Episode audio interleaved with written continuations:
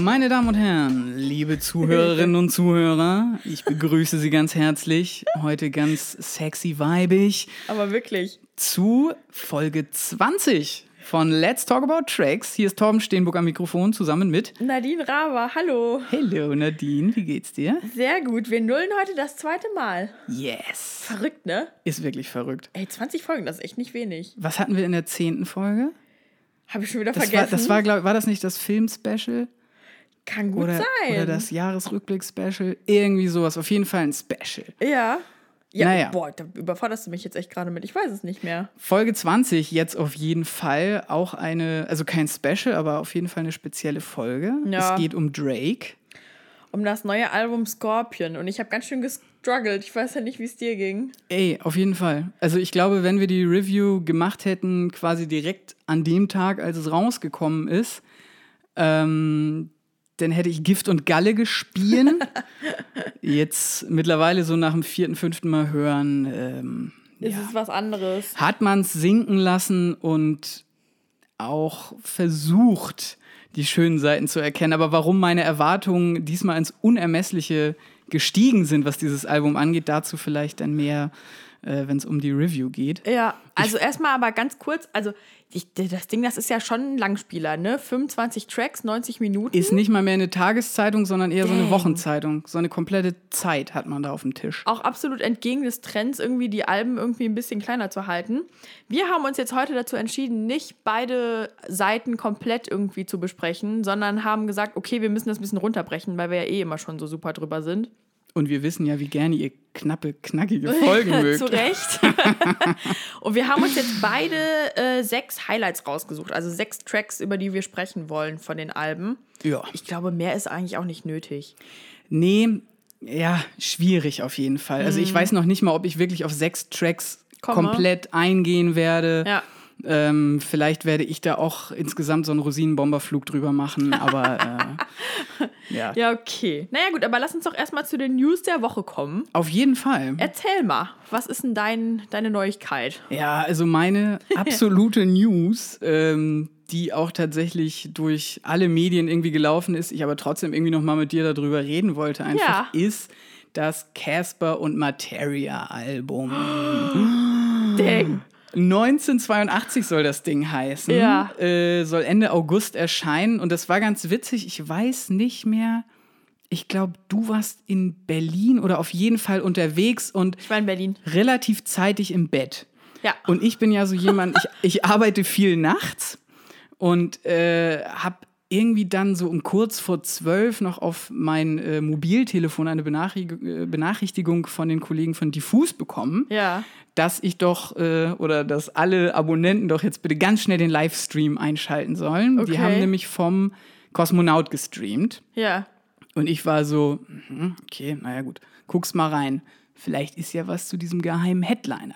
Die Jungs beim Kosmonaut, die haben ja immer einen großen geheimen Headliner. Und ähm, habe deswegen in diesen Livestream reingeschaltet und war so, oh dang. Das ist Martin, das ist Benny. Und dann hatten sie halt so geil auf dieser Bühne einfach nur so ein riesiges Transparent, auf dem halt äh, 1982 ähm, erhältlich ab 31.08. So Ja, nach dem so Motto. krass, Und ne? danach war ja eigentlich alles klar. Ja. Also äh, überkrass. So. Da hat es mich richtig aus dem Stuhl gescheppert. Ich auch äh, direkt auf Twitter gehoppelt und ähm, die, die News verbreitet. Die erste Single, Champion Sound heißt die. Ja. Was hältst du denn davon? Ja, finde ich geil. Mega geil. Ich hatte direkt, weil es ist so die perfekte Mischung aus Casper und Martin.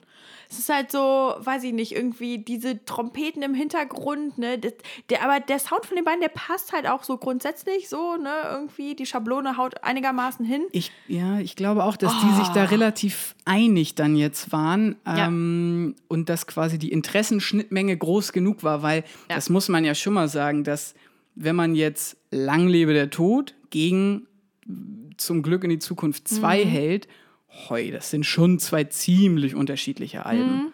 Das stimmt schon, Mhm. ja. und äh, ziemlich unterschiedliche Musikansätze. Also der eine mit den Krauts ja doch eher Pop, Hip-Hop, sag ich jetzt mal, und der andere, der halt mit so Leuten wie äh, Markus Ganter und so abhängt und halt eigentlich Bisschen edgier, ne? Alternative macht, wenn man das so will. Deswegen fand ich krass, als ich mir dann auch das Video dazu angeguckt habe, dass mich das halt total an äh, Kanye und Jay-Z erinnert hat. Ne? Echt? Doch, du, natürlich, wie die da auch in dem Auto rumdriften, das ist eins zu eins aus Otis geklaut. Ja, okay. Ja, Oder stimmt. hat sich davon inspirieren lassen, sagen wir es vielleicht lieber so. Ja. Ähm, und deswegen, aber ich weiß nicht, ist, hat das für dich so, so das quasi das Deutsch-Level für Kanye und Jay-Z? Ja, auf Kann man jeden das Fall. vergleichen? Sind, Ja, also ich glaube tatsächlich, also naja, ich meine, Kanye ist halt schon so godlike, ne, weil er sich selber halt auch ständig so bezeichnet und Jay-Z Mhm. ist halt auch so ein Riesenplayer in dem Business. Und natürlich haben die amerikanischen Musikplattenfirmen nochmal ein anderes, einen anderen Raum, den sie annehmen als jetzt hier in Deutschland. Aber ich meine, Martin ist äh, kommerziell unheimlich erfolgreich und Casper mittlerweile ja auch. Und äh, die schaffen halt irgendwie diese Hybrid- Sachen aus Rap und Pop irgendwie ganz gut hinzukriegen. Und ich genau, glaube und das schon, ist dass immer das noch, das ist immer noch cool. Ist ja, und ich finde das Äquivalent dazu, mit denen die ja auch befreundet sind, ist halt Kraftklub auf der Rockseite, so, ne? Stimmt. Die sind halt auch unheimlich beliebt, wie wir auch auf dem Hurricane ja gesehen haben. Ja, Gott. Und ja, also, Das war boah, voll. ja, es war aber, also, als du hast mir nämlich eine Nachricht geschickt, nachts um, was, ich glaube, um kurz vor zwölf war das, ne? Ja. Und deswegen, ich habe deine Nachricht gelesen und ich bin aus dem Bett gesprungen, wirklich, ne? Mit meinem Handy in der Hand und meinte nur so, oh mein Gott! Und habe das dann halt bei Instagram irgendwie nachgeguckt, habe dann nachts um halb eins eine Insta-Story gemacht und mein Handy ist explodiert. Ich habe das nur geteilt, ne? Mm. Ja.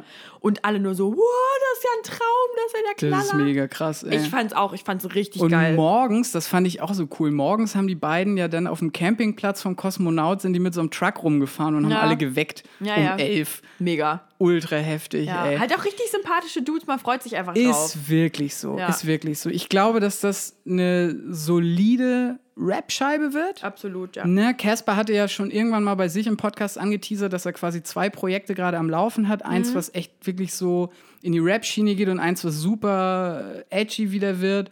Äh, und jetzt weiß man ja dann, dass anscheinend das Rappige wird das mit Materia zusammen Ja. sein. Äh, und das andere dann hoffentlich eins von ihm solo. Mhm.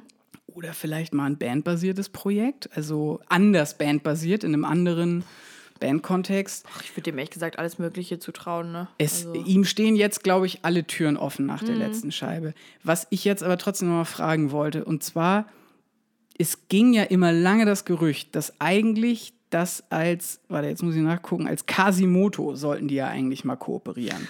Also, dass Casper mit Geil. Masi quasi Ja. eine Scheibe aufnimmt. Und da bin ich mir unsicher, ob ich das nicht vielleicht sogar also so vom, vom inhaltlichen Output bei Masi hätte ich es, glaube ich, fast geiler gefunden. Aber ich glaube, stimmlich ist es schon cooler, wenn man einmal so diesen Aston Martin hat, so den sehr dunklen und dann ja doch den sehr bissigen Casper. Und ich glaube, wenn- also weißt du, was ich meine? Das hätte mit Masimoto schwierig werden können. Na, ich glaube, die hätten das irgendwie auch schon hingekriegt. Also Ja. da, so viel Vertrauen irgendwie bringe ich denen da entgegen, dass das irgendwie geklappt hätte. Ich glaube, der Gegensatz hätte auch ganz spannend sein können. Aber ich, ich beschwere mich nicht. Ich fand Champion Sound super gut. Ja, werden Ja. wir abwarten. Ähm, auf dem Splash hat Casper jetzt dann ja auch noch einen neuen Song tatsächlich äh, von dem Album gespielt. Okay. Adrenalin heißt der.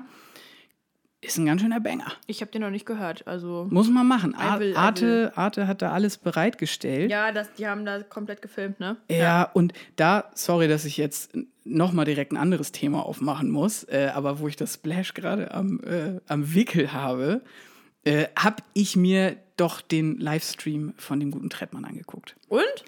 Ey, erstmal, was für geile Bilder haben die Leute von Arte geschossen. Die haben das nämlich auch alles in so einer Schwarz-Weiß-Optik gemacht Okay. und richtig ästhetische Dinger da über den äh, Bildschirm gesendet. Ja.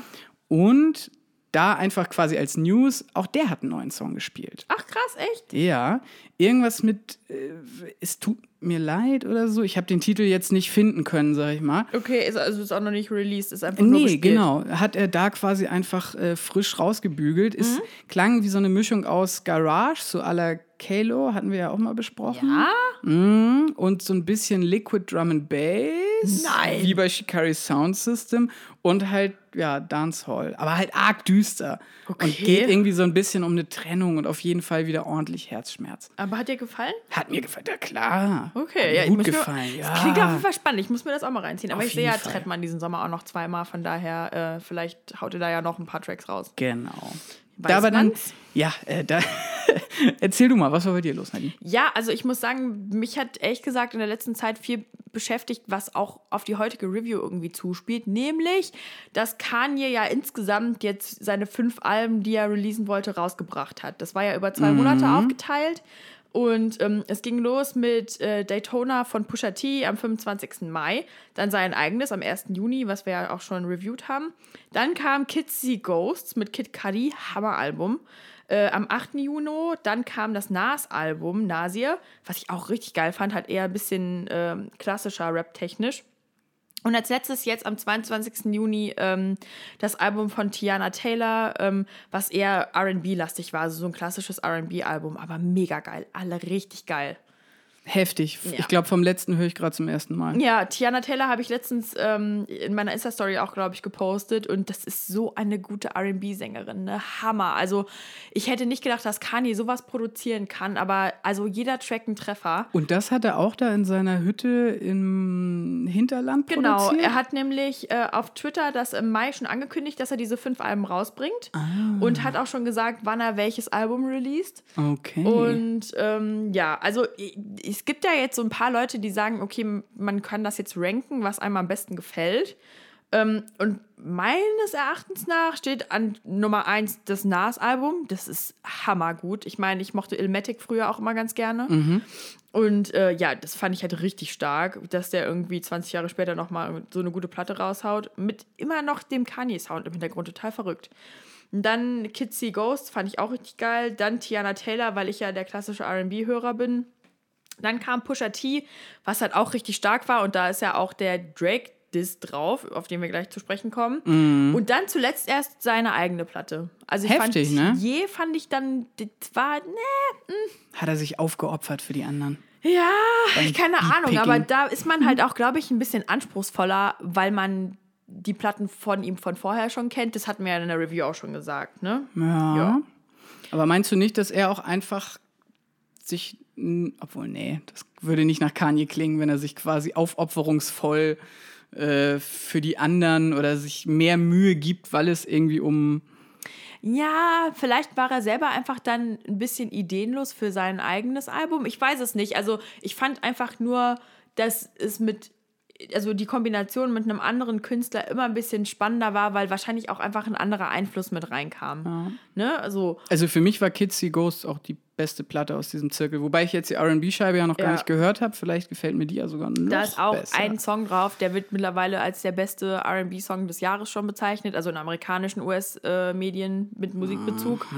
Ähm, der nennt sich äh, Three-Way, ist mit Ty Dollar Sign wieder, den ich ja eh mag, ne, haben wir ja schon drüber gesprochen. Und sie redet da halt offen drüber, dass sie halt gerne einen Dreier hätte mit jemandem, so, ne? Und äh, de- der Song ist einfach so gut, der ist halt gut geschrieben, ihre Stimme ist halt richtig geil, die hat so ein schönes Timbre irgendwie mit drin und ah, hört den euch an, ist auf jeden Fall ein guter Track. Sehr schön. Ja. Klingt gut. Yes. Ähm, was mir gerade noch bei RB einfällt, äh, Nadine, du Mhm. Ja. warst ja bei Queen Bee Ja, ich war bei Queen Bee und, und bei beim, beim, Jay-Z. beim Jigger. Ja. Wie war's denn beim Jigger Master? Ich war, äh, ja genau, ich war in Berlin beim Konzert und ich stand auch relativ weit vorne, habe mich auch sehr gefreut. Das hat sich irgendwie alles recht spontan irgendwie ergeben, dass ich da hingehen konnte. Und es war ein Hammerkonzert, aber es war nicht das äh, beste Konzert meines Lebens. Also ich bin schon ziemlich eskaliert, aber es gab viele Faktoren, die mich arg gestört haben. Unter anderem, dass 90 Prozent der Leute die meiste Zeit gefilmt haben und null getanzt, null gesungen haben. Boah, ich. Ja, während ich halt irgendwie, Ja, ich habe okay. auch ein bisschen gefilmt, aber 90 Prozent der Zeit bin ich halt wirklich rumgesprungen und habe den Leuten die Sicht versperrt. Ja, Zu, Recht. Ja, war mir auch egal. Und ich muss ganz ehrlich sagen, ich fand Beyoncé nicht so stark wie ihren Mann. Also, ich hatte irgendwie erwartet, dass Beyoncé, weil ich ja auch der größere Beyoncé-Fan bin als Jay-Z, ähm, dass irgendwie die mich ein bisschen mehr umhaut, aber sie war schon, die war, die war halt wirklich wie eine Göttin, ne? Also so unnahbar. Und bei Jay-Z, der war irgendwie so rough zwischendrin und keine Ahnung, dem hast du angesehen, dass die Lebensfreude aus seinen Augen strahlt, so, ne, wenn der halt seine Tracks performt hat. Und Beyoncé war schon sehr professionell und sehr nicht, will ich sagen, wie am laufenden Band irgendwie produziert, ne? aber es war Mhm. schon ein bisschen zurückgenommener. Man hat irgendwie so ein bisschen vermisst, dass sie so ein bisschen Nähepreis gibt in dem Moment. Aber ich meine, okay, bei einem Olympiastadion versucht er mal Nähe aufzubauen. Ich wollte gerade sagen, das wäre jetzt nämlich auch meine erste Frage, meine erste Detailfrage Mhm. gewesen. Wie war denn die Location? Also Ja. hat das mit dem Sound einsatzweise Spaß gemacht? Weil auf, also die Videos, die ich gesehen habe Mhm. dann im Internet, das klang ganz schön schlecht. Also ich muss sagen, ich, dadurch, dass ich ganz vorne stand, war es für mich kein Problem. Okay. Das war soundtechnisch total gut und ich habe auch alles gut gehört, aber ich glaube, es hätte mich schon abgefuckt, wenn ich oben auf den Rängen gewesen wäre.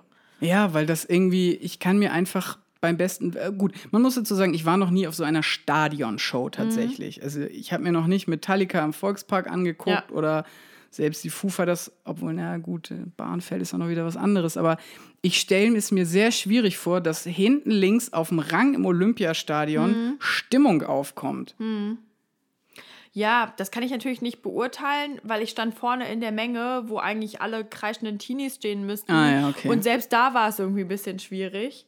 Aber ich dachte mir halt so, boah, ich habe jetzt 110 Euro für diese Karte bezahlt. Ich mache jetzt hier Party, ne? Ist mir egal, wirklich. Um Gottes Ja, Willen. und das habe ich halt auch getan. Und also, es war halt einfach krass, ne? Die beiden sind halt ultra professionell. Die Kulisse, die Fassade war super geil. Ja. Äh, alleine die Einspieler zwischendrin, das hatte eine künstlerische Qualität, die suchst du woanders, ne?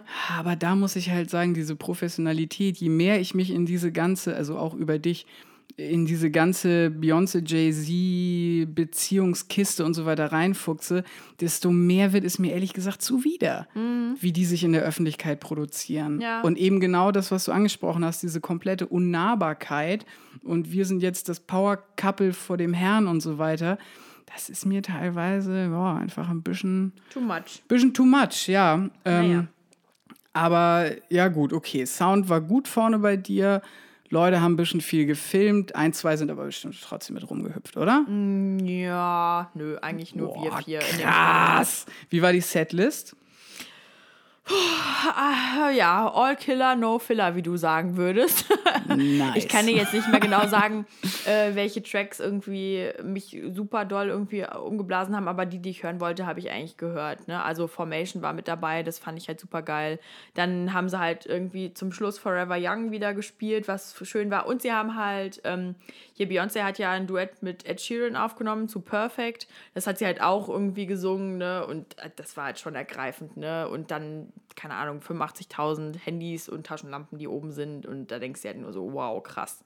Aber ich habe das richtig verstanden. Also es gab sowohl Performances von reinen Beyoncé-Tracks Genau. und reinen Jay-Z-Tracks und dann noch deren. Gemeinsame. Also es war Quatsch. sowohl äh, Bonnie und Clyde von den beiden zum Beispiel. Mhm. Dann gab es aber auch ähm, sowas wie Formation, was sie ja alleine irgendwie performt hat. Und es gab aber auch 99 Problems oder Ah ja, okay. äh, ne, halt solche Geschichten nur von Jay alleine. Okay, krass. Ja. Also die haben sich immer mal abgewechselt. Das war ganz cool. Tausende Kostümwechsel. Unfassbar, unfassbar, wie die das Heftig, machen. Ja. okay. Na gut, sehr schön. Kommen wir mal zum Track der Woche? Gerne. Yes. Hau raus. Ja, also ich, ich komme jetzt von den absoluten Superstars zu äh, den eher kleineren, aber denen wollen wir ja genauso viel Aufmerksamkeit irgendwie entgegenbringen. Unbedingt. Mein Track der Woche ist diese Woche von Olsen. Ja. Ich hatte ja schon mal einen Track der Woche von dem und der nennt sich Na klar. Und zwar geschrieben N-A-K-L-A. ähm, wir erinnern uns an einen der ersten Podcasts, wo ich gesagt habe, dass ich mich wieder daran erinnert habe, dass ich früher ganz gerne die Sachen von Olsen gehört habe. Ne? Sowas wie Morgen vorbei und keine Ahnung. Und ich habe den auf Instagram immer mal ähm, verfolgt und geguckt, was er so macht. Und habe gesehen, alles klar, der ist gerade im Studio und der nimmt irgendwas Neues auf. Aber sag mal, das hast du damals so auch schon erzählt, dass er im Studio sitzt und irgendwas aufnimmt. Genau, und das, das ist jetzt quasi das Ergebnis davon. Also, na klar, ist okay. eine Single von dem Album äh, Oh Wow, was am 24. August erscheinen wird. Ah, Genau. Okay. Äh, und äh, bei Na klar hat er gesagt, also er hat schon einen anderen äh, Track rausgehauen, der nennt sich Apollo. Bei Na klar hat er gesagt, das war eigentlich so ein bisschen Ergebnis ähm, von Rumdaddeln. Also er hat so ein bisschen ausprobiert, der hat die Beats selber dazu gemacht und ähm, es war irgendwie spät nachts im Studio. Der hat aufgenommen in dem Studio von Prinz Pi. Was er irgendwie, Ah, ja. genau, was er netterweise irgendwie nutzen durfte. Und, Aber sollte ähm, das nicht geschlossen werden, das Studio? War da nicht irgendwas mit? keine Ahnung. Also er, er sagte auf jeden Fall, er hat das da irgendwie alles aufgenommen. Okay. Und hat dann aus der Lameng heraus irgendwie diesen Track geschaffen, der halt so, ja, laid back irgendwie ist. Und er sagt, eigentlich ist die Message daraus nur, ich bin wieder da. So, ne? Das sagt er halt auch zwischendrin und ähm, soll halt so ein bisschen anteasern auf sein neues Album, was dann im August kommt. Ich freue mich auf jeden Fall drauf. Ich bin echt gespannt. Ähm, Okay. Cooles Video und ich mag das ja auch, wenn die Leute alles selber machen. Also, ne? Safe. Also die, Beats die, machen ist, glaube ich, echt eine harte Sache. Ja, Ja. Also machen, glaube ich, nochmal eine Nummer härter als picken. Aber auch picken ist ja wirklich, Ja. da musst du dich auch durch alles Mögliche durchwühlen. Auf jeden Fall. Ähm, schön, werde ich mir mal reinfahren. Yes. Und was war dein Track der Woche? Boah, mein Track der Woche, äh, ja, das ist jetzt, ich weiß nicht, ob es für die Zuhörerinnen und Zuhörer langweilig wird, dass ich so viel von äh, dem Drangmeister spreche. Aber äh, mein Track der Woche kommt mal wieder von Drangsal. Ja. Und äh, diesmal ist es Sirenen. Ach Quatsch, echt? Der Song geht mir seit dem Hurricane nicht aus dem Kopf. Ja.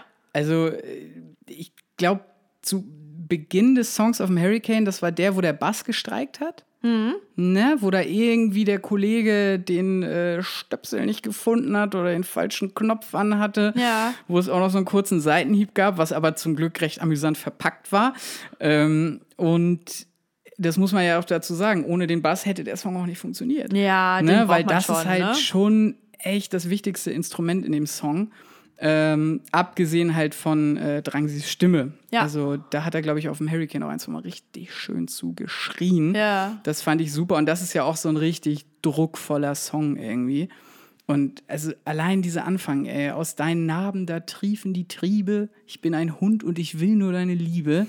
Ich bleibe hier, bis ich sie kriege, bis ich in deinen Armen liege. Ja. Da muss ich schon sagen, hat meine Freundin ein bisschen komisch geguckt, als ich den unter der Dusche gesungen habe, weil es ja doch wieder ein durchaus verquerer Liebessong ist. Ja, das stimmt. Ähm, aber ja, wenn ihr unsere genaue Meinung dazu haben wollt, Hört euch den Talk dazu an, ja. Hört euch gerne nochmal die Review zu. Drangsal dann auf jeden Fall bei mir hat sich dieser Wurm wieder ganz tief ins Ohr gegraben. Sehr cool. Kommen wir zu Review Yes. Nummer 20. Drake Scorpion. Ja. Erschienen am letzten Freitag. War es der letzte Freitag? Hm, Ja. Also, Transparenz Torben ist am Start. Wir nehmen auf. Es ist Dienstag? Dienstag. Das war der vorletzte Freitag. Oh, stimmt, es war der vorletzte Freitag. Ja. Das Ding ist schon eine Woche im Umlauf. Heftig. Wie die Zeit rennt, Aber Leute. wirklich, es geht rucki zucki. Ne? Crazy. Aber Alter, es, man braucht halt auch irgendwie zwei Wochen, um diese 25 Tracks komplett, komplett zu raffen. Wirklich, ohne Scheiß. 90 Minuten. Es hat mich immer wieder echt in die Bredouille gebracht. Und ich habe auch vorhin schon irgendwie zu Torben gesagt, ich habe ständig irgendwie meine Track-Auswahl geändert, weil ich dann doch wieder was besser fand als das andere. Und keine Ahnung, wir, ich würde sagen, wir fangen jetzt gleich einfach mal mit der Review an. ja. Vorher aber erzähle ich noch was zu Drizzy. Geil, Nadine. Hau mal raus, ey. Brockhaus Nadine. Das hatte ich ja schon voll wieder vergessen. Na klar, die Leute sollen ja, auch was über den Artist erfahren. Ich versuche mich kurz zu halten, wie immer. Hau raus. Also, Drake, bürgerlich Aubrey Drake Graham, geboren am 24.10.1986 im kanadischen Toronto. Was ihn zu einem Skorpion macht, sternzeichentechnisch, weshalb Mhm. dieses Album auch Scorpion heißt. Faszinierend. Unfassbar, ne? äh, Drake ist der Sohn des US-Amerikaners Dennis Graham und der Kanadierin Sandra Graham, kurz genannt Sandy, die früher auch eine Floristin war, weshalb es auf dem Album einen Track gibt, der äh, Sandra's Rose heißt. ah, guck mal, du Just machst ja saying. hier schon direkt äh, die Ja. Verbindung mit Rainer Dean. ja, ich, Großartig, Ja, ich ey. versuche mitzudenken. Das klappt nicht immer, aber naja. Ach Quatsch. Ähm, auf jeden Fall, Drake wurde, ähm, Drakes Eltern haben sich irgendwann getrennt und er wurde dann alleine in Kanada aufgezogen von seiner Mama. Mhm. Äh, deswegen betont er halt auch so oft, dass er irgendwie ein Mamas Boy ist und seine Mutter irgendwie abgöttisch liebt. Aber mit seinem Vater hat er irgendwie auch eine ganz gute Beziehung. Der ist auch tatsächlich mittlerweile in den Medien mal präsent und macht auch Musik. Ich wollte gerade sagen, das Ja. hatte ich auch auf der Pfanne, dass der Vater auch Musiker Genau. war, Schrägstrich ist. Ja. Äh, Drake wurde früher in seiner Teenagerzeit wegen seiner Hautfarbe, die ja angeblich nicht ganz weiß, nicht ganz schwarz ist, äh, also da, da scheinen sich ja manche Leute dran zu stören. Und wegen, seines, haben und Probleme, wegen ey. seines jüdischen Glaubens wurde der früher gemobbt. Ähm, aber er hat dann irgendwie geschafft, äh, in der Highschool gecastet zu werden für die äh, Serie Degrassi und war dann erstmal Schauspieler in seiner Jung Jugendzeit. So. Ähm, in der Musik hatte er ab 2006 seine ersten Gehversuche, hatte aber lange gar keinen Plattendeal, war aber dafür ganz schön großkotzig. Ne? 2008 ähm, hat er nämlich folgendes Zitat abgelassen, das da heißt: I want the money, the money and the cars, the cars and the clothes, the hose. I suppose I just want to be successful. okay, na gut. Okay. Also der Gute ist immer ein bisschen drüber.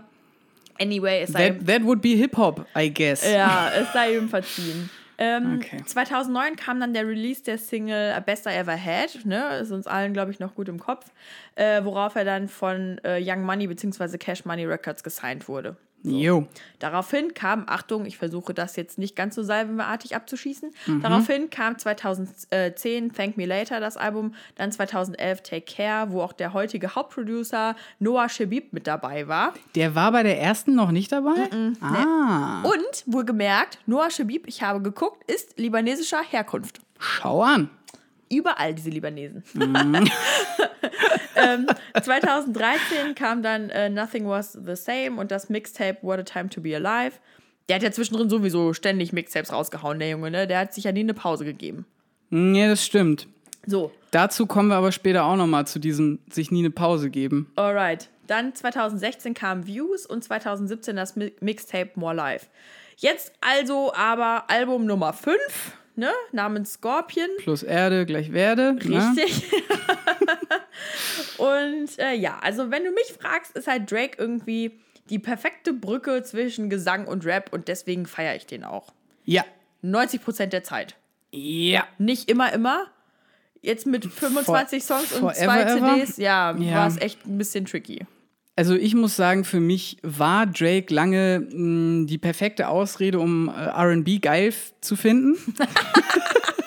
ja, keine Ahnung. Weil er halt auf den Songs, auf denen er singt, die sind ja schon sehr, Melodisch. sehr, sehr melodisch. Äh, Man möchte fast sagen, dass sehr viele cheesige Songs dabei sind. Ja, das stimmt. Aber trotzdem muss ich sagen, hatte er irgendwie immer eine Aura der Coolness und gleichzeitig aber auch der Verletzlichkeit, was ihn wiederum sehr cool gemacht hat. Das stimmt. Ähm, ja. Hast du eine Favorite-Platte von Drake? Vielleicht die Frage mal vorweg. Also eigentlich habe ich immer, eigentlich habe ich immer gesagt, if you're reading this, it's too late. Okay, Die interesting. Die mochte ich immer sehr gerne. Ja. Aber ich, ich glaube, More Life?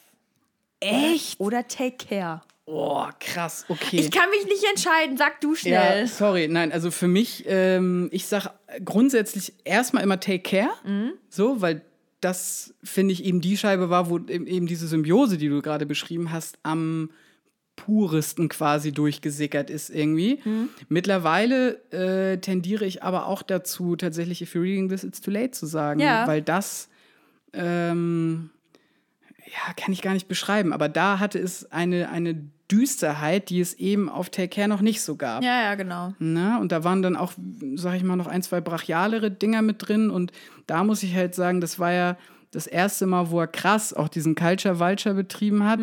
Also quasi sich bei anderen Musikkulturen zu bedienen. Ne? Äh, und dass er da quasi zum ersten Mal richtig sich bei diesem britischen Grime bedient hat. Genau, so, was ja. halt super gut funktioniert Voll. hat bei ihm. Ähm, wobei ich aber auch sagen muss, und wirklich, sch- erschieß mich dafür. Aber auf Views, sorry, da sind auch richtig viele Hits drauf. Das stimmt, ja. Also allein Hotline Bling Ja, ja, auf ist jeden ja wirklich Fall. ein Ding, kommst nicht drum rum Ja, oder bei One Drake. Dance. Ah ja, stimmt. One Ja. Dance war ja noch krasser, ne? Ja, ja, ja. So die Übersingle.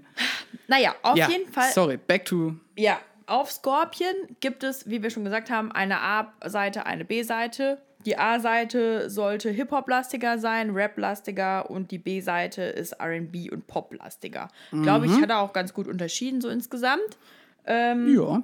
Ich kann jetzt aber so nicht sagen, was meine Lieblingsseite ist. Wobei ich aber auch dazu sagen muss, dass für mich das rumher drumherum irgendwie wichtiger war bei dieser Platte als die Musik so per se. Ich finde, es ist eine, ähm, das ist ähnlich wie bei Kanye tatsächlich, eine sehr momentaufnahmige Platte, die sich auf viele Gerüchte und viele Zwiste in Drakes aktueller Situation irgendwie rückbeziehen. Ja, Weißt du, was ich meine? auf jeden Fall. Also, dass inhaltlich da super viel umgesetzt wird, was Ja. sich, finde ich, auch äh, in einem Phänomen dieser Scheibe widerspiegelt. Mhm.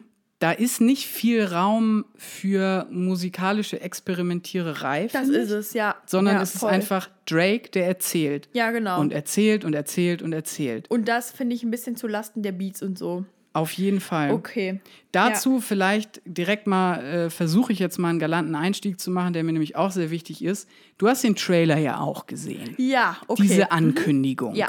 Die mich ja ungefähr einen doppelten Auerbach-Salto hat machen lassen. Ja.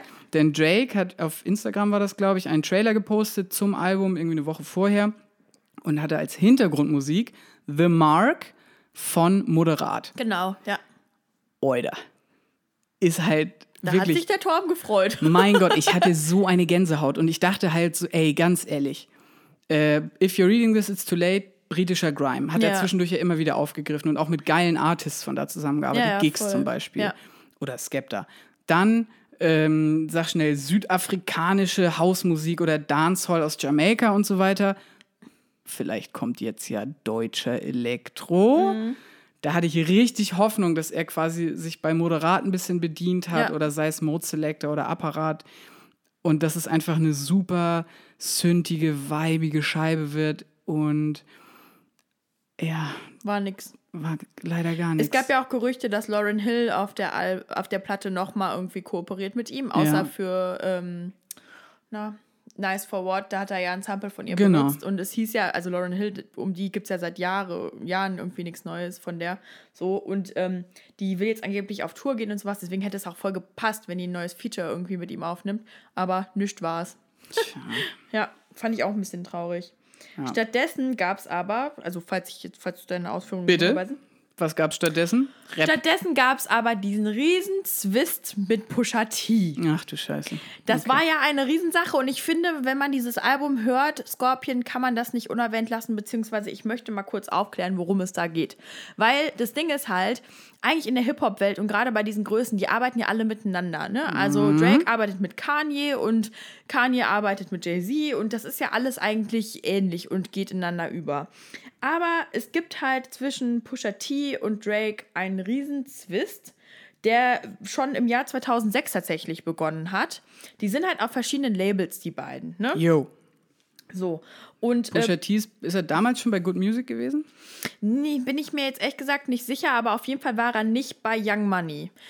Was ja von Lil Wayne das äh, Album, äh, das Album, das Plattenlabel ist. Ja. Ähm, und schon damals hat sich irgendwie Pusha äh, mit Young Money und Lil Wayne irgendwie angelegt und ähm, hat dann 2011, also schon fünf Jahre später, ähm, von äh, Drake irgendwie was benutzt aus dem Track Dreams Money Can Buy. So.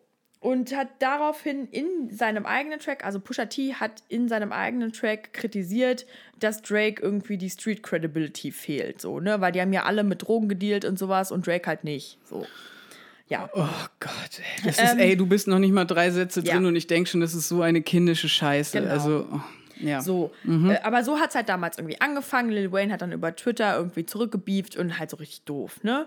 So, aber eigentlich das, was jetzt das Ganze interessant macht, ist 2018 passiert. Und zwar hat äh, Pusha T auf seiner aktuellen Platte Daytona im äh, Track Infrared Drake äh, gedisst mit den Lines irgendwie, ähm, also ich könnte die jetzt komplett zitieren, aber ich glaube, das wird ein bisschen zu weit führen. Es geht eigentlich darum, dass äh, Drake angeblich Ghostwriter benutzen soll und nicht real ist und halt seine eigenen Lines nicht schreibt, so, ne? Und Drake ist auch tatsächlich dafür bekannt, dass er selber manchmal ghostwritet, so. Ja. Und Pusha hat ihn jetzt aber dafür quasi ans Bein gepisst, weil er halt gesagt hat, so, boah, was soll das, ne? In diesem Track. So, und dann daraufhin hat halt Drake geantwortet, dass er äh, halt für Kanye unter anderem auch Tracks geschrieben hat. Nämlich unter anderem war er mit dabei bei Father Stretch My Hands und äh, 30 Hours. Geile Songs. Genau, Muss super, man sagen. Gut, super gute Lieben Tracks. wir. Genau. Und hat dann halt aus Witz, Drake hat dann aus Witz eine Rechnung verschickt an Good Music über 100.000 Dollar für das Wiederbeleben von Pusha T's Karriere. So halt, ne? Okay, guter Genau. Gag. Daraufhin hat aber Pusha T, und das ist wirklich ein, Glanzstück musikalisch und raptechnisch, den äh, Track Story of Adidon rausgebracht. Ähm, die Produktion ist wirklich fantastisch und er hat da wirklich alles rausgeholt, was ging. Alleine das Cover zeigt halt Drake mit schwarz geschminktem Gesicht, ne? also blackfaced. Ja. Ähm, weil er damals so posiert hat, da war er 15 oder 16 für so ein Fashion-Shooting in Toronto. Und Pusha T inhaltlich hat halt rausgehauen, dass äh, Drake einen Sohn hat, einen unehelichen, einen geheimen, namens Adonis, der im Oktober zur Welt gekommen ist, mit dem äh, französischen Pornostar Sophie Brissot. Hui. So. Und Da muss ich ja direkt nachher mal recherchieren, wer das ist, mit dem Genau. er da ein Kind hat. Und dann dazu kommt noch, der, der Track heißt ja Story of Adidon, Ja. äh, weil äh, Drake angeblich eine Kooperation mit Adidas geplant hat. Mhm. Und äh, der Sohn heißt halt Adonis und Pusha sagt halt quasi, Adonis hat mehr verdient als nur Adidas so in seinem Leben. Okay. Dann kommt halt noch dazu, dass in diesem Track halt die Eltern von Drake heftig durch den Kakao gezogen werden. So, aller ja, dein Vater hat sich direkt verpisst und sowas, ne? Was das für ein Penner und. Boah, was ist Pusha T denn für ein Arschloch, ey? Das ist ja Richtig richtig sa- salzig. Salzig, ja, Ja. wollte ich auch gerade sagen. Heftig, heftig. So. Frechheit, ey. Theoretisch hätte Drake da jetzt nochmal drauf antworten können und es hieß auch, dass er einen Track irgendwie am Start hat, der Pusha T komplett zerstören wird. Okay. Aber alle Producer von Drake haben ihm davon abgeraten, den zu releasen. Also nimmt er sich jetzt zurück und sagt einfach nichts mehr dazu. Finde ich stark. Also er spielt ab und zu nochmal auf, dem- auf Scorpion drauf an, auf Ja. diesen Twist, ne? Ja, ja. Aber er hat es nicht gemacht. Ja, finde ich gut. Und ich finde, man muss das wissen, weil es gibt in vielen Tracks halt, wie gesagt, diese kleinen Anspielungen auf Kanye und Pusha. Mhm. Ähm, aber Drake haut halt nie komplett zu. Ja, also ich könnte absolut nachvollziehen, wenn er halt, also der war bestimmt mega angepisst. So, und er, der wirkt Ja. zumindest nach außen auf mich immer noch wie jemand, der, ja, durchaus ein sehr emotionaler Mensch ist. Mhm. Also dem sowas auch nahe geht. Und ich meine, wem geht es nicht nahe, wenn irgendwie die Eltern angepisst werden, Ja, ja. plus unehelicher Sohn, was ja dann auch an seinem Image kratzt. Ja, voll. Mhm. als der ewige Junggeselle, sag ich jetzt einfach mal. Ähm, aber da dann gleichzeitig die Größe zu haben und zu sagen, yo, ich bin der meistgestreamte Dude aller Zeiten. W- Wer bist du, so nach dem Motto? Mhm. Ja. Das finde ich ist da eine bessere Reaktion oder dass er zumindest auf die Leute in seiner Nähe gehört hat. Ja, Das ist schon gut. ich muss auch kurz vorgreifen, weil nämlich der Track March 14th, da wollte Drake selber damit rauskommen, ne? Wollte das selber verkünden auf seinem eigenen Album, dass er diesen Ja. unehelichen Sohn hat. Und es wird gemunkelt, dass bei dem Album-Listening von Kanye, ne, im Outback dahin, Ja, ja. dass Drake Kansas. Genau, dass, dass Drake ihm da, ähm, also Drake Kanye den Track gezeigt hat, March 14th, und dass Pusha T den da gehört haben könnte. Und daraufhin Story of Adidon gemacht hat. Nein. Aber das ist nur gemunkelt. Okay, gut. Aber es wäre schon hart, ne? das wäre richtig hart. Weil ansonsten, ja genau, hätte mich jetzt halt interessiert, also woher weiß man denn, dass Drake das vorhatte und nicht, dass jetzt das einfach eine Reaktion wirklich Genau. darauf war, Ja. weil er sich dazu genötigt gefühlt hat. Ja, Boah, heftig, ey. ja. Aber kommen wir gleich dazu. Ja, mein Aber Gott, ey. fang doch mal bitte an mit dem ersten Track, den du ausgewählt hast. Ich bin total gespannt. Wir haben das nämlich nicht abgesprochen. Also du meinst jetzt den, den ersten Track, der, den ich quasi als Favorit dieser Scheibe oder der bei mir am meisten rausgestochen ist? Ja, also halt einfach Erzähl doch mal, über was für Lieder du reden willst. Fang einfach an. Alles klar. Also ich habe tatsächlich mich so ein bisschen äh, an A- und B-Seite Orientiert? Ab, abgearbeitet, genau. Ähm, wobei ich insgesamt sagen muss, dass ich die B-Seite persönlich besser fand. Also die ähm, RB? RB-lastigere Seite. Ja. Ähm, das, und mein Favorit tatsächlich dann, glaube ich, auch auf der gesamten Scheibe ist äh, Summer Games. Wirklich? Ja. Ja, erzähl mal. Ist ein ziemlicher Popsong, muss man dazu sagen. Aber auch da muss man wieder sagen, ey, bei Drake schäme ich mich für nichts. da schäme ich mich auch nicht, viel Geld fürs Konzert bezahlt zu haben damals in Hamburg. Da wäre ich auch so gerne mit hingegangen. Oida, das war nämlich auch eine richtig gute Produktion. Holla die Waldfee. Da haben sie alles rausgeholt, was irgendwie ging. Und wir waren ja die einzigen, die da gecheckt haben, dass äh, Drizzy gerne einen Moshpit haben wollte. Ach, echt? Bei dem einen Song. Ich weiß ehrlich gesagt nicht mehr bei welchem.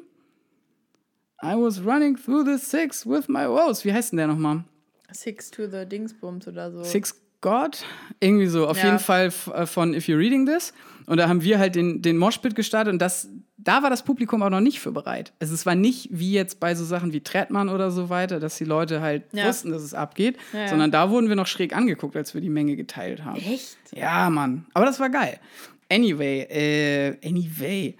Summer Games.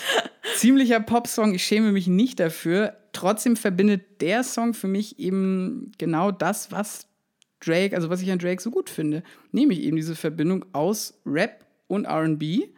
Eine große Feinfühligkeit Ja. irgendwie natürlich auch schon ordentlich Selbstmitleid und Gejaule irgendwie, aber das Ganze trotzdem stilistisch irgendwie cool verpackt. Okay. Na, also wenn man jetzt hier sich mal so ein, zwei Lines pickt. You said I love you too fast. So much for that girl. Summer just started. And we are already done. Da geht es wohl um die gescheiterte Beziehung mit Georgia Smith, ähm, von der er sich 2017 getrennt hat, wohl um den Sommer rum. Wusste ich gar nicht, dass sie zusammen sind. Wusste ich nämlich bis dato auch nicht. Ja. Habe ich dann aber bei der Recherche zu dem Song rausgefunden und mich noch voll gewundert, so, weil die haben ja auch durchaus zusammengearbeitet irgendwie. Ja? Und ja, Georgias Interlude und so weiter, das ist, das ist sie ja. Ach so. Sie, sie, sie. Das, das habe ich nicht gecheckt. Ja, doch, doch. Dabei mag ich Georgia Smith total gerne. Ja, ich finde die auch ganz gut, aber er geht auf der B-Seite äh, da noch ein, zwei Mal drauf ein, ähm, dass äh, ja, er sich von dieser Beziehung auf jeden Fall mehr erhofft hatte, so Krass. wie man das versteht. Und ähm, da ist dann auch noch eine ganz tolle Stelle drauf. Warte mal. Yeah, you said um, I led you on, but you followed me. I follow one of your friends, you unfollow me, then you block them so they can see you like in someone just like me. Also da greift er auch noch mal so dieses und das finde ich interessant, dass es anscheinend so über Promis teilweise genauso geht wie dem Orthonormal-Instagram-Benutzer. Na klar. Dass da einfach so diese krassen, ja, diese, was sind denn das für Mechanismen? So diese komischen Beziehungsmechanismen, die dann aber in die, ins Social Media übertragen werden. Ja, ja, dass es halt so übergreifend ist. Ne? Ne? So ja. von wegen, dass man sieht, so, oh, der ist jetzt irgendwie, hat irgendwie, ist mit einem anderen Mädel befreundet, so nach dem Motto, Mhm. da, jetzt blocke ich den erstmal und so weiter. Das fand ich irgendwie ganz äh, amüsant, dass das quasi da auch stattgefunden hat. Ansonsten musikalisch, ja, wie gesagt, eher eine Popnummer, aber ähm, fand ich schön. War Mhm. Okay. generell die ersten drei Tracks von der B-Seite, fand ich Ja. alle ganz gut. Ich glaube, ich kann mich kurz bei diesem gute Mischung aus Rap und äh, Gesang-Ding einklinken. Das ist aber tatsächlich, ich habe jetzt einen äh, Track rausgepickt äh, von der A-Seite. Und zwar war das Elevate. Ja, Ähm, bei Elevate ist es so, das ist ein äh, Track mit einem Feature von French Montana, geschrieben von Party Next Door, Noah Shebib und Nonstop the Hitman. Der letzte äh, Producer hat auch viel mit den Migos bisher gemacht. Ähm, hat mir vorher gar nichts gesagt, aber ich fand es irgendwie ganz spannend. Am, den Anfang fand ich ein bisschen öde musikalisch, aber dann mit Drakes Einsatz fand ich es ganz cool. Und wie gesagt, diese Mischung aus Rap und Gesang, die fällt mir da besonders auf, weil gerade im Chorus, im Chorus, im Chorus, im Refrain, äh, hat er halt irgendwie so eine sehr gute Ohrwurmigkeit irgendwie mit drin, ne? weil er halt dann irgendwie singt, if you need me, you can call me, I stay busy making money und ah so ja. weiter. Ja, ja. Ähm, Was mir da aufgefallen ist, ist, dass er halt da auch wieder darauf hinweist, wie viel er immer macht. Und der Mann ist ja einfach nonstop irgendwie am Arbeiten im Studio. Was ich echt krass finde, ne? Also Drake ist so einer der Künstler, die wirklich die ganze Zeit Scheiben raushauen, ne? Wie gesagt, EP, Album, EP, Album, Mixtape. Einzelne Mixtape. Tracks, Features. More Life, was ja angeblich eine Playlist war, was aber auch, also glaube ich, ja, einfach naja, wo man sich echt, definitorische Sache war. ja, wo ich. man sich echt so denkt, Mann, Junge, gib dir mal eine Pause so, ja. ne? Was, Ja, sorry. all- alles gut. Aber bei dem Track fand ich, ist das wieder ganz gut rausgekommen, obwohl es auf der Rap-Seite irgendwie drauf war. Also, ne, Mhm. weil die A-Seite ja eher ähm, Rap-lastig sein sollte. Und dann war noch so ein kleiner Hinweis mit in dem Track drin. Ähm, Mhm. Und zwar, I already hit her when, I, when you left her lonely. She is not the type that likes to take things slowly. Da soll es angeblich um eine Affäre mit Bella Hadid, dem Model, gehen. Und äh, Drake bezieht sich da auf The Weeknd. Also, ne, ich war direkt bei ihr, als du sie alleine gelassen hast und wir haben auf jeden Fall schnell, wir sind schnell zur Sache gekommen. Das ist aber auch ein Kindergarten da drüben in Ist. Hollywood. Meine Güte, Ich finde ey. es auch krass, irgendwie habe ich das Gefühl, äh, so diese ganze Riege aus Männern und Frauen irgendwie, die reichen sich da halt auch rum, ne? Ja, also, echt, ey. Ist irgendwie ein bisschen paradox. Aber gut, kommen wir zum nächsten Track. Da lobe ich mir die guten deutschen Punkbands, ey. Da Blinker links, ey. Ja. Pimmel raus, Mo-Verfahren. Nein, was ich gerade noch sagen wollte, Ja. ähm, Noah Shabib, aka 40, also Ja. der Haus- und Hofproduzent von Drake, gibt es eine sehr interessante Kurzdokumentation von den Kollegen von Weiß, glaube ich. Okay. Äh, vielleicht ist es aber auch ein selbstproduziertes Ding von ähm, OVO. Mhm. Übrigens, OVO-Sachen, hast du mal gesehen? Die haben im Shop wirklich ganz coole Sachen. Ja, ich mag das ganze Merch von denen. Ist optisch echt nice, aber halt viel zu teuer. Ja. Kannst nicht machen, ey. Alter, Beyoncé, ne, Konzert, 70 Euro für einen Pullover. Mhm. What? Nicht mal ein Hoodie, ein ganz normaler. Krass. Und das war echt, der war geil, aber ich dachte so, Alter, nein, auf keinen Fall. Wie auch immer, OVO Sounds, ähm, äh, Noah Shabib lädt ein ins äh, Studio und Geil. erklärt da teilweise ultra vernördet, ähm, wie die äh, produzieren, da in Toronto. Ich persönlich fand es super interessant, weil er da zum Beispiel auch erklärt hat, wie sie diese, und jetzt in dicken Anführungszeichen, Unterwasser-Sounds. Weißt du, was ich meine? So dieses, Ja, was gerade, also ich meine, da war gerade, glaube ich, die, das dritte Album raus. Ja. Ähm, halt so diese sehr düsteren, leicht abgedämpften Beats Ja, ja, einfach, ja, ne? halt was so ein bisschen ist- unterwassermäßig wirkt. wie als würde man, ja, es klingt halt einfach so ein bisschen gedämpft. Genau, Nee, und weiß, was trotzdem du aber melodisch. Und da erklärt er quasi, wie er das hingekriegt hat. Also auf jeden Fall mal gönnen, verlinken wir euch auch, wenn es das Ding noch online gibt. I see. Ja, ich wäre auch gucken. gespannt. Ich fände es auch ganz cool. Ja. Okay. Also bei der A-Seite, um da vielleicht noch mal ein bisschen drauf einzugehen, habe ich äh, mir eher weniger rausgeschrieben. Ich muss halt sagen, God's Plan. Ne? Das war ja so die eine der ersten Singles, glaube ich. Ja. Ähm, ja, hat mich relativ kalt gelassen. Okay. Ich fand das Video nicht schlecht. Da ist er ja irgendwie durch so eine Schule gegangen und hat so ein bisschen auf geldschmeißerischen Großmacker gemacht. Aber trotzdem ist halt diese Szene, ähm, wie er mit dieser riesen Crowd von Kids dieses äh, Do you love me? I tell her only partly. I only love my bed and my mama. I'm sorry performt. Schon ziemlich geckig irgendwie. Und ja, ist halt so ein Feel-Good-Track. Ja, ne? voll. War auf jeden Fall ein gutes Teil. Ja, hat aber eben bei mir auch nicht, und das ist jetzt auch wieder ähm, ja, etwas, was ich schon jetzt vorgreifen kann für die ganze Scheibe habe, es wird nicht hängen bleiben. Ne? Also das Ja, das stimmt schon. Okay. dann, äh, was hatte ich noch auf der A-Seite? 8 out of 10 Ja, bitte? ist, Habe ich auch. ja, ein Satz. Für mich ein schöner Sommer-Fahrradfahrsong. Ein Sommerfahrradfahrsong? Ja, zumindest vom musikalischen Vibe. Aber was hast du denn Okay. dazu rausgeschrieben?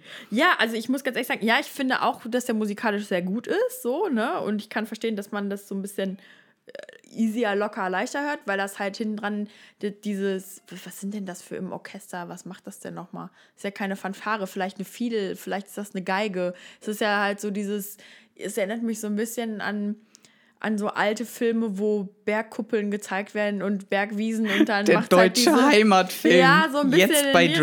Richtung. Ja, ist echt so. Ja, aber es geht ja tatsächlich darum, dass er in dem Track, also da sind auch wieder sehr viele äh, Bars mit drin, die irgendwie auf Kanye West und Pusha T anspielen. Ah ja. Und ähm, es geht eigentlich bei 8 out of 10 darum, dass er seinen aktuellen Zustand, wo er die ganze Zeit gedisst wird, irgendwie versucht zu erklären. Dass er nämlich früher, wenn jemand ihn so gereizt hat, dass er halt wie eine 10 geschossen hätte, dass er auch auf 100 gewesen wäre.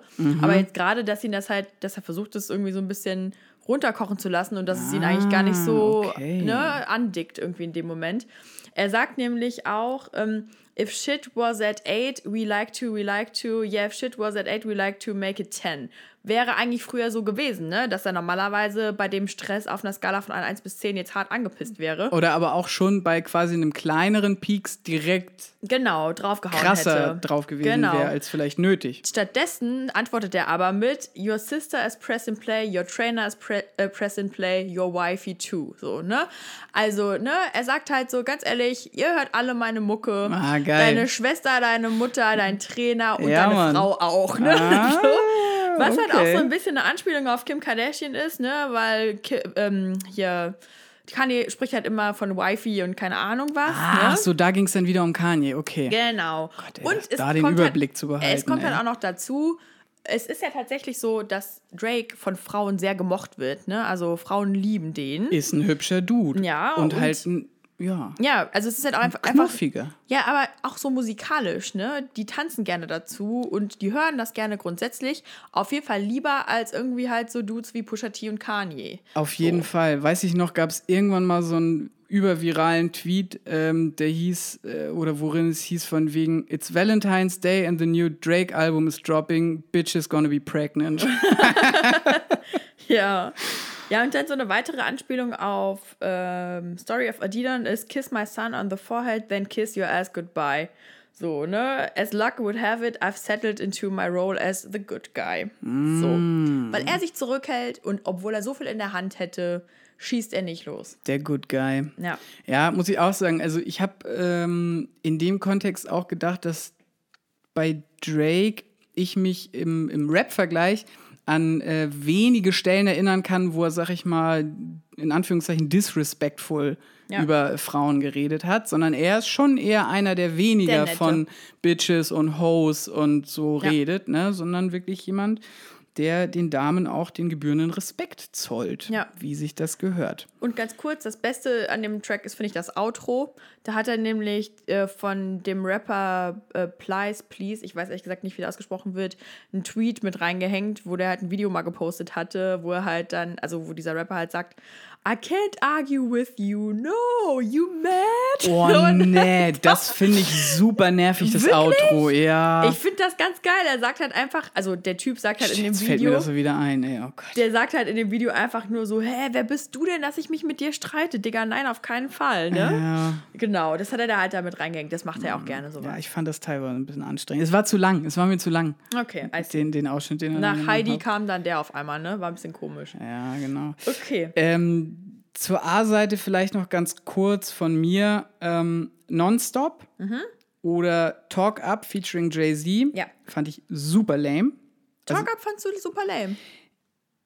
ich fand es insgesamt einfach super aufgeblasen, die A-Seite. Also da war vieles, was man, äh, was man hätte schmeißen können, was man dichter hätte machen können, finde ich. Ähm, wobei man ja sagen muss, dass bei Talk Up eigentlich der geilste Diss der ganzen Scheibe verbaut ist. Ja, ja, auf jeden Fall. Ich habe das mir auch rausgezogen. Der von Jay-Z, ne? Ja. I got your president tweeting, I won't even meet him. Fand ich stark. Ja, man muss auch dazu sagen, also ich finde, man hat da irgendwie gemerkt, dass die Synergie zwischen den beiden, also Jay-Z und Drake, da nicht so ganz gestimmt hat. Ähm, weil Drake irgendwie darüber spricht, ähm, wie hart es halt früher irgendwie für ihn in seinem Leben war und Jay-Z spricht aber über seine Vergangenheit als Drogenverkäufer. Und das ist zwar eine ähnliche Richtung, aber es ist nicht ganz stringent irgendwie an der Stelle. Ja. Und äh, definitiv, der bessere Part kommt von Jay-Z. Ähm, nach dieser Trump-Geschichte hat er ja auch noch gesagt, Y'all killed X and let Zimmerman live.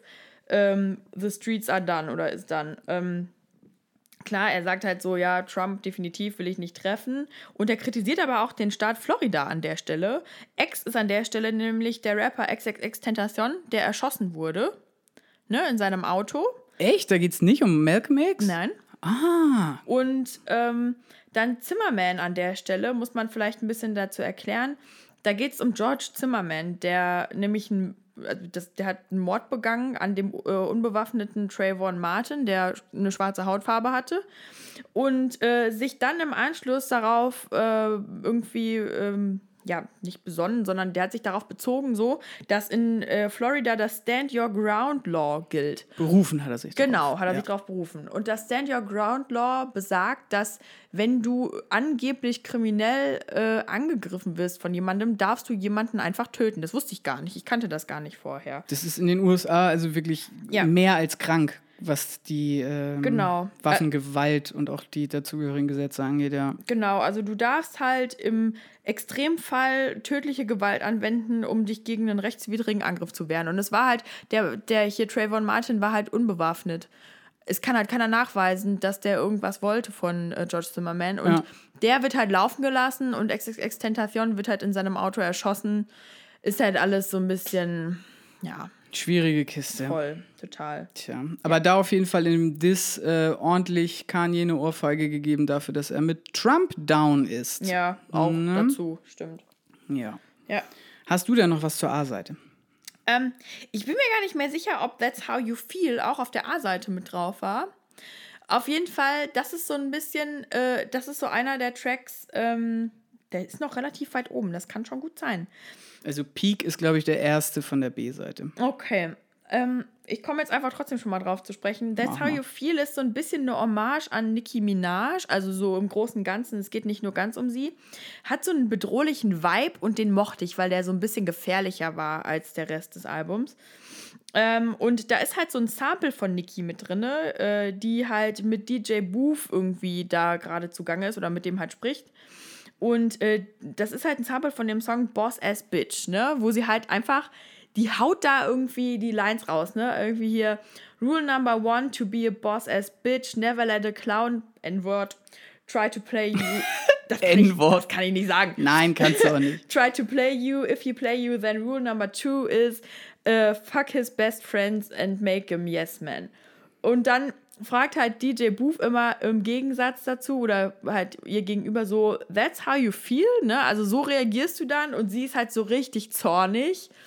Und das hat halt Drake damit integriert, um quasi ihr so ein bisschen zu huldigen und zu sagen so, ey, ja Mann, guck dir die mal an, ne? Die ist halt, ist halt einfach eine coole, die ist ja auch mit bei Young Money gesigned. Ich wollte gerade sagen, und ähm, die, die Nicki Minaj gefühlt vor dieser ganzen Ich schwing im Tanga rum äh, Geschichte und verkauft damit die Platten, Ja. ähm, die konnte ganz schön schießen. Boah, das war so krass, ne? Also- Ja. ja.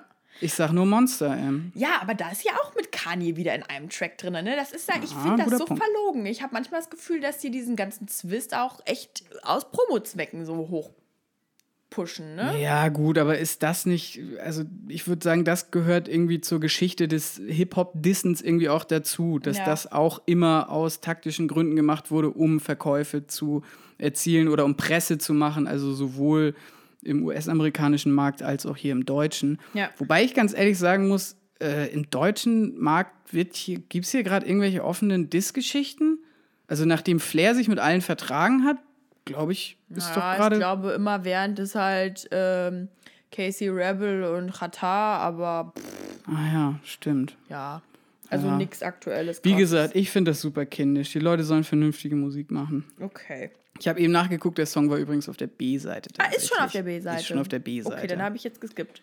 Genau. Na gut, aber mach doch, du- mach doch du mal weiter. Ja, genau. Da würde ich nämlich einfach direkt mit der B-Seite weitermachen. Ähm, erster Song geht äh, direkt los mit Peak. Mhm. Ist ein ziemlich weibiger Song, hat mir auch echt gut gefallen. Äh, Drake zeigt da seine durchaus passable Gesangsstimme. Und ähm, dieses Horn, was da drin ist, Ja. Da haben auch viele Leute im Feuilleton furchtbar rumgeschrien, dass das ja voll peinlich wäre irgendwie. Wirklich? Jo, und ich Warum? muss sagen, ganz ehrlich, Leute, das war eins der wirklich wenigen Sachen, die aus Drakes Sicht innovativ auf diesem Album waren. Das stimmt, ja. Es gab halt echt viel Durchschnitt irgendwie so, ne? Jo. Und ich glaube, das ist wieder, wie gesagt, damit verbunden, dass es halt eine Platte ist, die aus dem Moment kommt und nicht sehr durchgeplant war. Also mal ganz kurz, hier äh, Nice for What zum Beispiel, da finde ich, hat man gemerkt, dass da mehr Gedanken hintergesteckt haben. Das ist nämlich so der einzige Banger für mich, wo ich sage, da tanze ich auch richtig gerne zu, so, ne? Dann lass uns doch mal direkt zu Nice Forward gehen. Ja. Also, wobei, nee, lass mich ganz kurz noch Jaded machen. Ja. Hast du zu Jaded was? Ich habe zu Jaded nichts, aber ich habe überlegt, ob ich was dazu machen soll. Fand den nämlich auch sehr gut, aber hatte dann doch was anderes. Okay, nee, ist ja auch vollkommen okay. Dann sage ich kurz was zu Jaded. Ähm, ist nämlich auch wieder ein sehr subjektives Ding.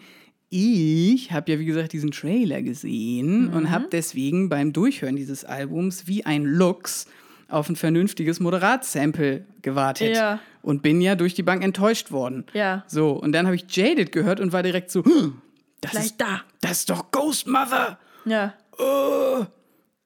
Ich muss ganz ehrlich gestehen, nach dem vierten Mal hören und Vergleichshören und so weiter und natürlich auch Internetrecherche, die nichts ergeben hat, äh, ja, ich glaube, ich wollte es auch hören. Also war es das nicht? Nee, ich kann es mir beim besten Willen nicht vorstellen. Ähm, ja, aber da zum Beispiel eine ähm, wiederum sehr drakige Zeile, muss man sagen. Erzähl. That's why I'm not with nobody. Ach ja, doppelte Negierung, stimmt. Äh, Cause I don't wanna hurt nobody. Did it over text, didn't call me. Also es ist wieder so dieses, nein, ich kann nicht mit dir zusammen sein, weil ich will dir nicht wehtun. Und, Ja. ne, also das Ist ist, ein bisschen wie You used to call me on my cell phone, so, ne? Ja, ja, ja. Warum machst du nicht mehr? Genau, also er ist schon halt, Ja. äh, Der Leidende. ja, der Leidende. Aber wie gesagt, halt auch, ja, der stilvoll Leidende. Ein bisschen der Wärter der Rap- Rap-Szene. Boah, so weit würde ich nicht gehen. Hoffentlich ohne. Ja, Suizid. nee, oh Gott, Klopf auf Holz, Ja, oh Gott. ey. Ja, Okay. okay. Nee, aber jetzt Nice for What gerne. Ja, ich habe echt gesagt, zu Nice for What gar nicht so viel zu erzählen, weil ich habe ja damals das als Track der Woche für, äh, mal gesagt, ne? Mhm. Und ähm, ja, ist einfach ein geiler Track. Also ich mag den ja total gerne mit dem Sample von Lauren Hill und Ich so. muss ja gestehen, dass ich mir damals, als du das als Track der Woche hattest, das Video gar nicht angeguckt hatte. Ne? Ich Schwein. Hast du jetzt? Habe ich jetzt gemacht und äh, ich, du hattest ja schon erzählt, ne, es geht um viele starke Frauen. Genau. Und äh, da ist mir dann auch aufgefallen, dass da Rashida Jones ja auch mitspielt. Ja, doch. Ja, und das ist ja, ähm, die hat ja auch in Parks and Recreation die Ann Perkins gespielt. Hat die? Ja, Wusste ich gar das nicht. ist ja meine absolute Lieblingsserie. Da muss ich übrigens immer noch bei Herrn Net Netflix anrufen und fragen, wann die das endlich da mal hochladen. Ey, das Ja. kann ja nicht wahr sein. Weil noch ist es mir zum Kaufen zu teuer. Ja. Weil das, ich muss es als UK-Import, ich schweife ab. Okay. ähm, ja, der Track gefällt mir auch gut. Mhm. Ähm, ja, kann man zu tanzen. Und auch da wieder, genau wie bei God's Plan, sorry, aber wird nicht hängen bleiben. Mhm. Punkt. Ja. Hm, na gut. Ich habe ehrlich gesagt noch einen anderen Track, den ich ganz cool fand auf der B-Seite. dann hau mal raus. Das war After Dark und das war auch der erste, den ich mir auf meine All-Time Jam Spotify-Liste gezogen habe. Okay. Ähm, das ist, das ist halt so ein, ja, so ein, eigentlich ist es ein klassischer Bums-Track. Es geht um Sex im Dunkeln. After Dark. Okay, warte. Ein klassischer Bums-Track im Sinne von es geht um Vögeln oder ist es ein Track, den man gut zum Vögeln hören Also kann? ich glaube beides sogar.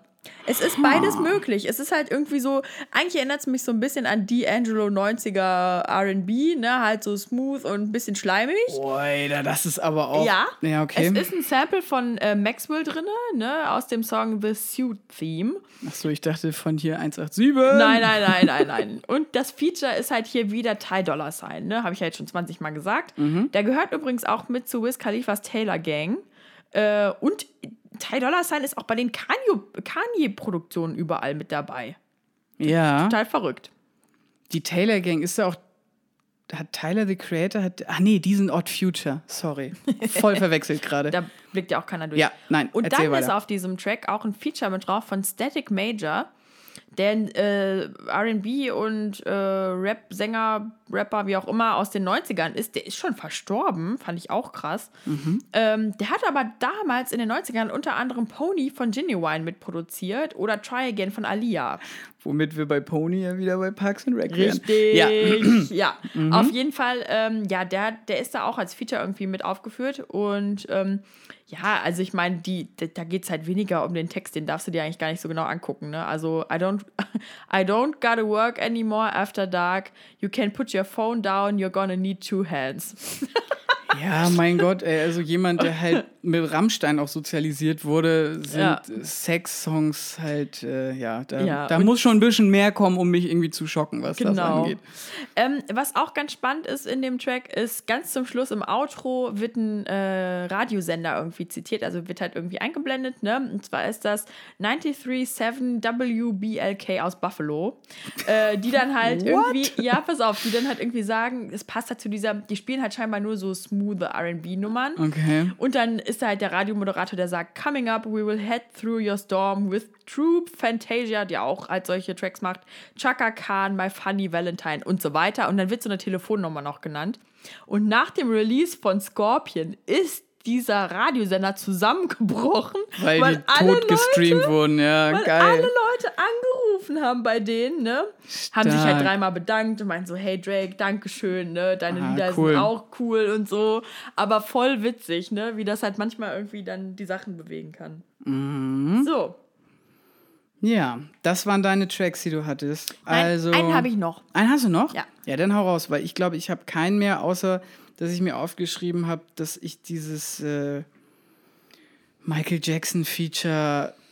Digga, lass Michael Jackson in Ruhe, Mann. Ich Ganz hab, ehrlich. Ich habe auch gedacht, also ich wollte dich eigentlich, ich wollte dich eigentlich fragen, ob du das Leichenfledderei findest. Na, so weit würde ich nicht gehen, aber fand ich unnötig. Fand ich auch nicht Und so war gut. leider auch kein guter Song, deswegen. 80.000 Dollar für äh, irgendwie dieses Feature. Nein, hast du nachgeguckt? Echt? Ja, stammt eigentlich aus den 80ern, aus einer Aufnahme mit Paul Anker. Ach du Scheiße. Ja.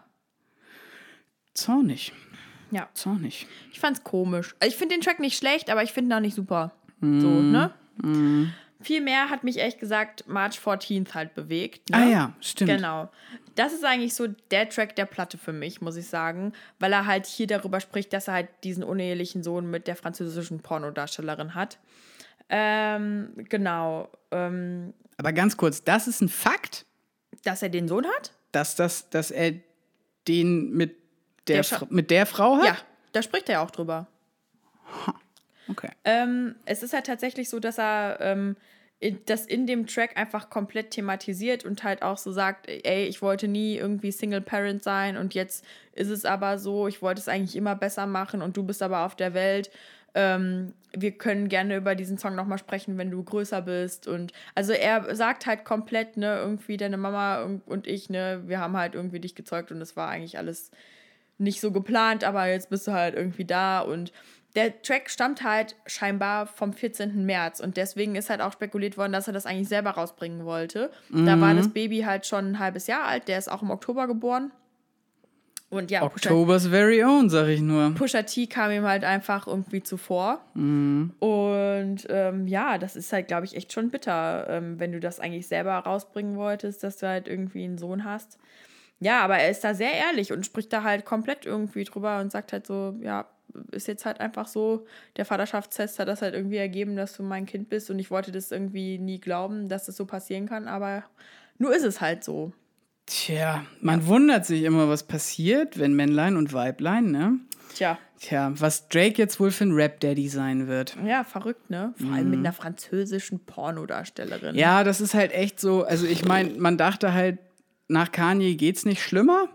So, weil ja, come on, Kim Kardashian ist auch durch so ein Video irgendwie berühmt geworden, wenn Ja, man mal ja. ganz ehrlich ist. Ja. Ne? Und der, da hat man, hat man jetzt so das Ding, hatten wir ja auch in der Yay-Review besprochen, dass er gerade so ein bisschen auf im Modus ist von wegen so, yo, der erste Freund von meiner Tochter, der wird erstmal ein paar Schellen kassieren. Bei Jay-Z und Beyoncé hat man das Gefühl, dass die halt auch direkt ihre Kids damit in das, die Power Family integrieren wollen. Und da kann man jetzt ja mal gespannt sein, ob Drake, ja, wie der damit umgeht.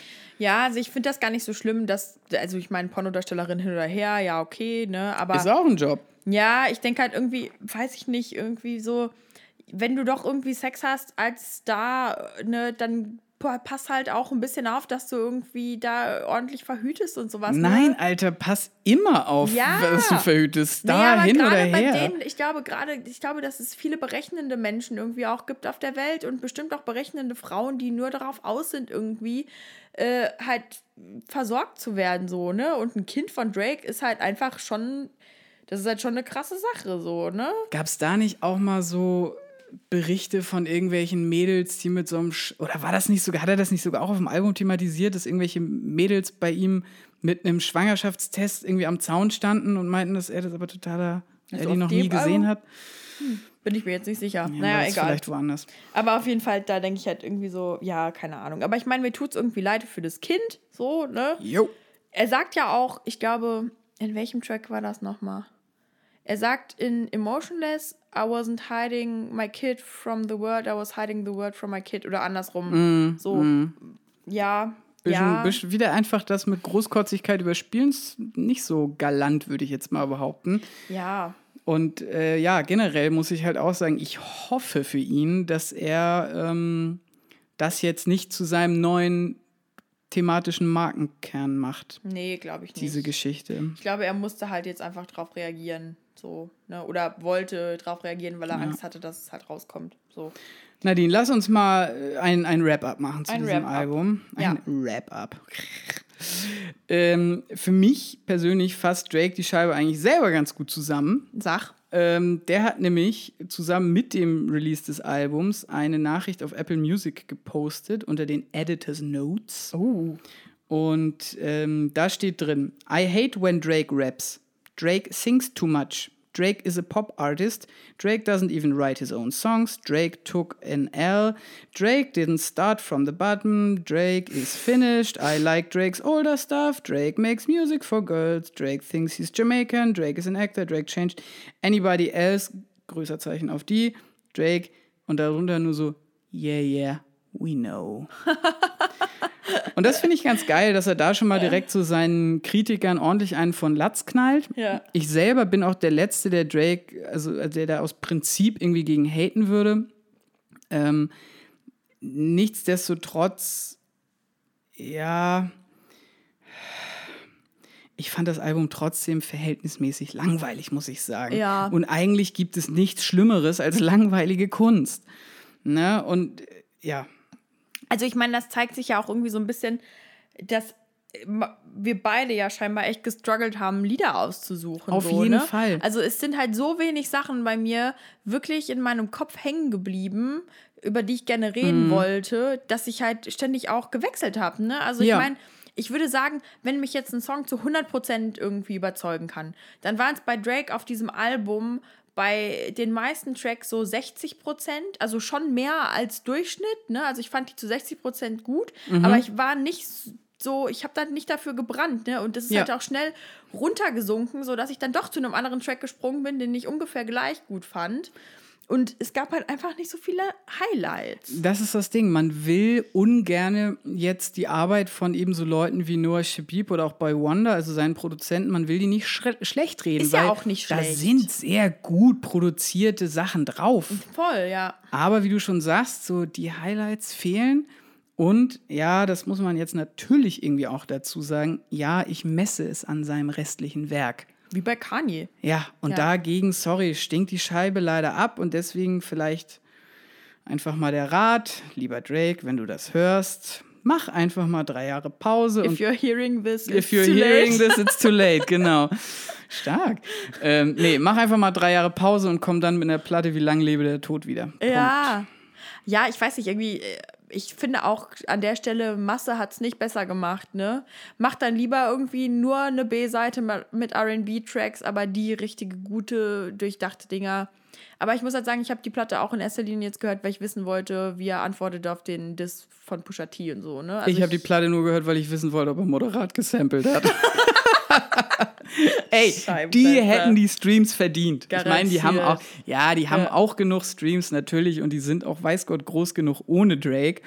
Ähm, aber trotzdem, das hätte ich denen irgendwie auch nochmal gegönnt. Ja, es war recht durchschnittlich, das Ja. ganze Album. Und trotzdem eigentlich heftig, das ist die meistges das meistgestreamte Album in nach dem ersten Tag oder so war. Ja. Also irgendwie Der hat schon wieder Rekorde über Rekorde gebrochen. absurd viel. Aber ja, Ja. gut. Na gut. Ja, ja ne? Kommen wir zu heute vor zehn Jahren? Yes, heute Das- vor zehn Jahren. Das ist nämlich so eine Platte, die mich echt ein bisschen mehr excited hat in dem Moment. Safe. Ja. Und zwar ist es All or Nothing von den Subwaves. Fand ich richtig geil, als du mir das geschrieben hattest. Ja. Äh, du hattest nämlich diesmal recherchiert und äh, bist damit direkt um die Ecke gekommen und ich war gleich so nice. Ja, die mochte ich auch sehr gerne. Das Ja. Mhm. war das zweite Album von den Subways damals. Ähm, ich habe das halt echt auch total gefeiert irgendwie, ne? Also sowas wie Shake Shake ist da drauf, Strawberry Blonde, All Right. Das sind halt echt so richtige. Alright mag ich auch super ja, gerne. es sind halt so richtige Ausraste-Lieder, so, ne? Girls and Boys finde Ja. ich auch super. Vielleicht als kleinen Hintergrund-Fun-Fact: ähm, Aufgenommen wurde die Scheibe in den Conway Studios in Los Angeles Mhm. von keinem geringeren als Butch Vig. Das, ja, wenn du den siehst, dann weißt du, wer das ist. Okay. Das ist. Ich Äh, habe gerade mein Gesicht verzogen und war so, hä? ja, nee, das ist, ähm, der hat selber bei Garbage gespielt, bei der Aha. Band.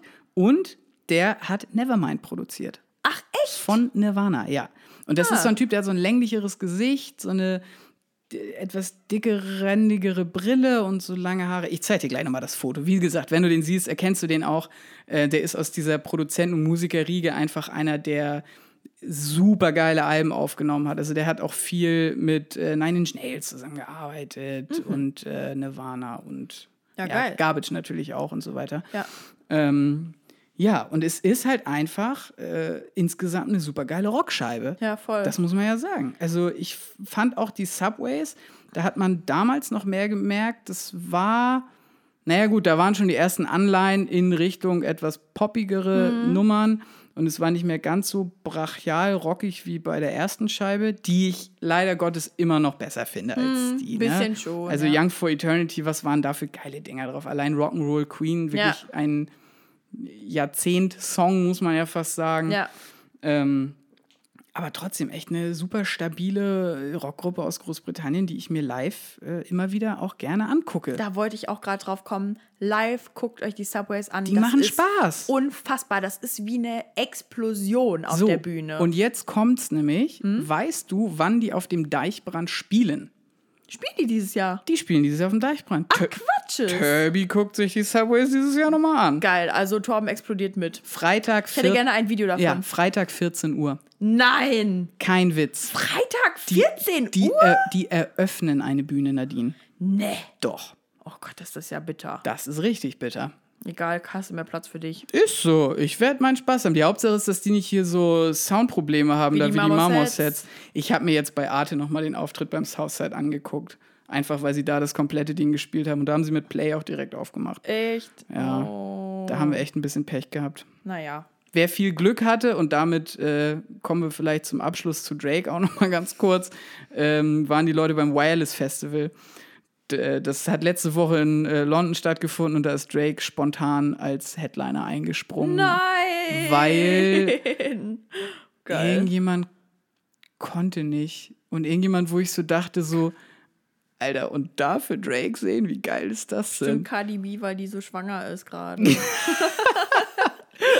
Nee, nee, das war ein, war ein Typ, weiß ich jetzt aber nicht. Egal, aber da gab es auch ziemlich coole Videos. Das äh, scheint den Leuten mal wieder die Schuhe ausgezogen zu haben. naja, vielleicht hast du ja beim Deichbrand auch. Glück und dann kommt Drake auf einmal um die Ecke. Wahrscheinlich.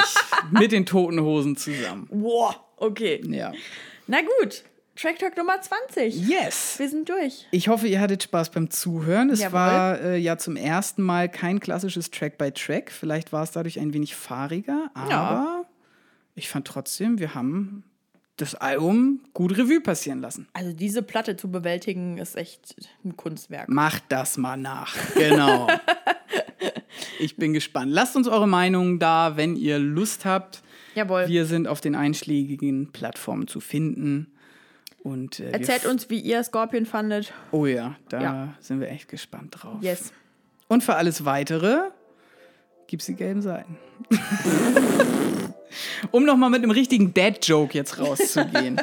Nadine, ich hatte sehr viel Spaß mit dir. Ja. Äh, wir hören uns dann in zwei Wochen wieder. Jawohl, in Track Talk 21. Liebe Leute, habt einen schönen Abend, schönen Morgen, wann auch immer ihr uns hört. Bis bald. Tschüss. Ciao.